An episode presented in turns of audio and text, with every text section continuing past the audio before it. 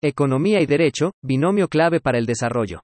Por Alejandro Pérez Pineda y Héctor Daniel Chavero. El presente artículo pretende señalar la importancia de las normas jurídicas en todo tipo de expresión humana, considerando principalmente las relaciones sociales, comerciales e industriales y la forma en que, a través de su observancia y aplicación, resultan un motor para el desarrollo. La justicia es principio y fin del derecho, por una parte que la podemos apreciar como la base abstracta que da origen a la creación de normas y por otra, como el hecho o resultado concreto que se ha materializado en la realidad, guiado por ese principio. Supongamos que una propiedad es invadida por un tercero que carece de legitimación para poseerla. La ley establece una garantía a la propiedad privada, supuesto abstracto. Con base en esta garantía se acude a un tribunal solicitando la restitución de dicha propiedad, y una vez que el juez valora y determina las pruebas ofrecidas, concluye que el tercero no es titular de dicha propiedad, emitiendo una sentencia en ese sentido, materializando así la garantía abstracta, a un hecho concreto que, en este ejemplo, corresponde a la relación entre la protección de la propiedad privada con la restitución de la misma.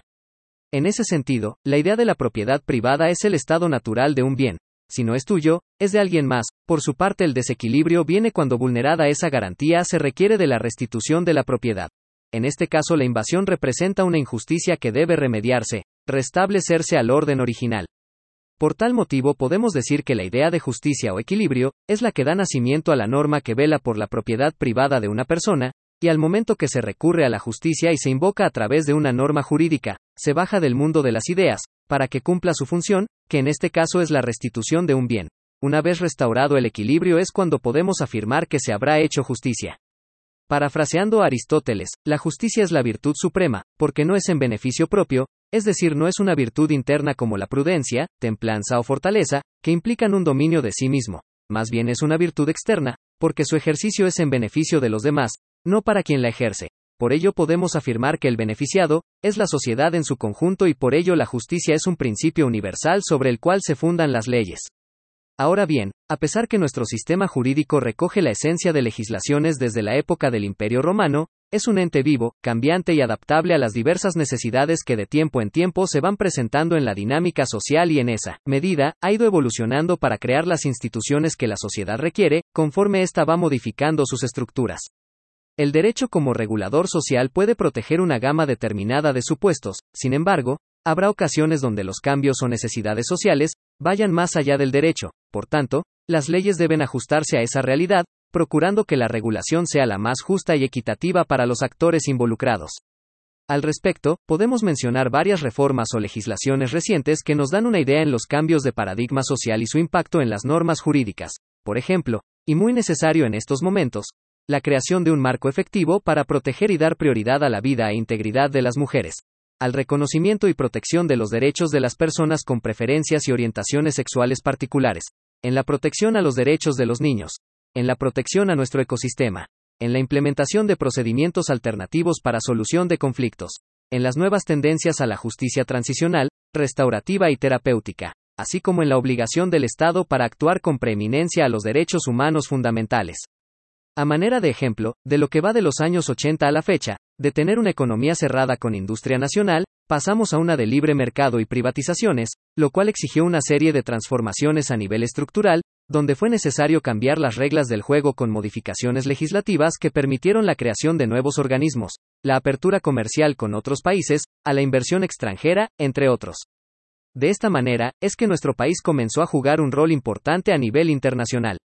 Hoy en día, nuestro país es parte de varios organismos internacionales, ha suscrito más de 250 tratados internacionales en temas diversos tales como asilo político, discriminación, extradición, genocidio, medio ambiente, protección de datos, por mencionar algunos.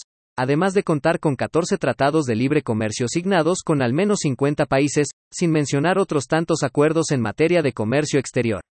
Para concluir esta primera parte mencionaremos que 1. La justicia es la virtud suprema. 2. La justicia es el valor que le da soporte al derecho. 3. El derecho sirve para regular las actividades humanas. 4. Conforme la actividad humanidad avanza, nuevas regulaciones van siendo requeridas y las existentes se adaptan conforme a los tiempos.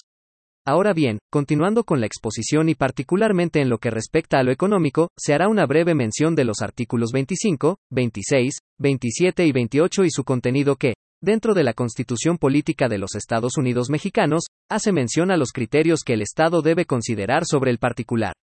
El artículo 25 de la Constitución Política de los Estados Unidos Mexicanos señala que el Estado es el rector de desarrollo nacional, el cual debe ser integral, sustentable, democrático y competitivo, entre otros principios. Debe alcanzar una mejor y más justa distribución del ingreso, permitir la libertad y la dignidad humana, debe promover la inversión y generar empleos. El desarrollo económico debe vincular la responsabilidad social al sector público y privado. Por su parte, el artículo 26 nos habla sobre la formulación del Plan Nacional de Desarrollo, donde podrá participar la ciudadanía mediante consulta popular. Este plan debe ser sólido, dinámico, equitativo y democrático. También nos menciona sobre los fines y la estructura del Instituto Nacional de Estadística, Geografía e Informática y del Consejo Nacional de Evaluación de la Política de Desarrollo Social, donde el primero aportará la información estadística oficial a nivel nacional sobre economía, demografía, entre otros, y el segundo genera la información relativa a la pobreza en México, así como evaluar la Política Nacional de Desarrollo Social. Continuando con la exposición, el artículo 27 nos da cuenta sobre el dominio de la nación sobre las tierras y aguas dentro del territorio, así como las formas en las que se puede constituir la propiedad privada, las áreas en las que puede existir una concesión para el uso o aprovechamiento de los recursos mencionados.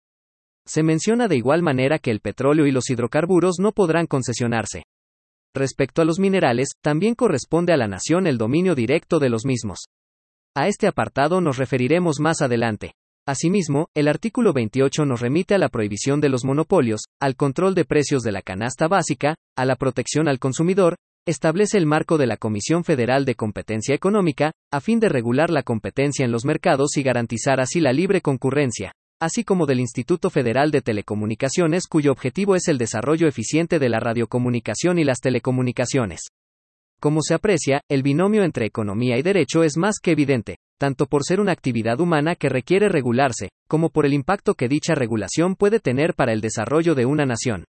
No solo eso, los principios consagrados en nuestra Carta Magna permiten que de manera individual y libremente, se desarrolle una actividad económica, ya sea una profesión, comercio o industria, a efecto que de una u otra manera, todos aportemos con nuestras actividades diarias a ese macro proceso. Por ello, la importancia de tener un organismo encargado de la información que nos permita saber cuántos somos, cómo somos y a qué nos dedicamos, otro que nos brinde indicadores de cómo avanza la economía nacional, otro que proteja las relaciones entre proveedores y el consumidor, otra que permita la libre competencia, etc. Todo ello con la finalidad de tener un panorama claro que permita llevar a mejor puerto el rumbo económico del país. A manera de ejemplo se mencionan las últimas reformas a la ley minera, particularmente en lo que respecta a la exploración, explotación, beneficio y aprovechamiento del litio, las cuales entraron en vigor el pasado 21 de abril de este año. El litio como tal se empezó a considerar en últimas fechas, como un mineral de suma importancia, ya que por sus propiedades resulta muy eficiente para la fabricación de baterías tanto para celulares como para autos eléctricos, los cuales tan solo en el 2020 han incrementado sus ventas a nivel internacional a más de 10 millones de vehículos eléctricos, según un gráfico del diario El Economista con información de la Agencia Internacional de Energía. Este avance tecnológico motivó un cambio de paradigma, que exigió se considerara al litio como un mineral estratégico, por tal motivo, la reforma a la ley minera incluye un artículo 5 bis, mismo que declara al litio un mineral de utilidad pública, sobre el cual no se otorgarán concesiones. Se le reconoce como un mineral patrimonio de la nación y su explotación y aprovechamiento se reserva a favor del pueblo de México, como se podrá notar la norma jurídica, previendo la necesidad internacional y el potencial que tiene este mineral en materia industrial y comercial, se ajusta a las necesidades de los tiempos y particularmente en cuestiones económicas, se pretende garantizar el cumplimiento de los principios constitucionales que rigen nuestra nación, los cuales, reitero, pretenden una sociedad más justa, en la que se priorice la utilidad pública y sobre todo el bien común. En ese sentido, se considera que las leyes, regulando y orientando las políticas económicas y los medios de producción, pueden contribuir a disminuir la brecha de las desigualdades sociales y en consecuencia alcanzar el tan anhelado desarrollo social.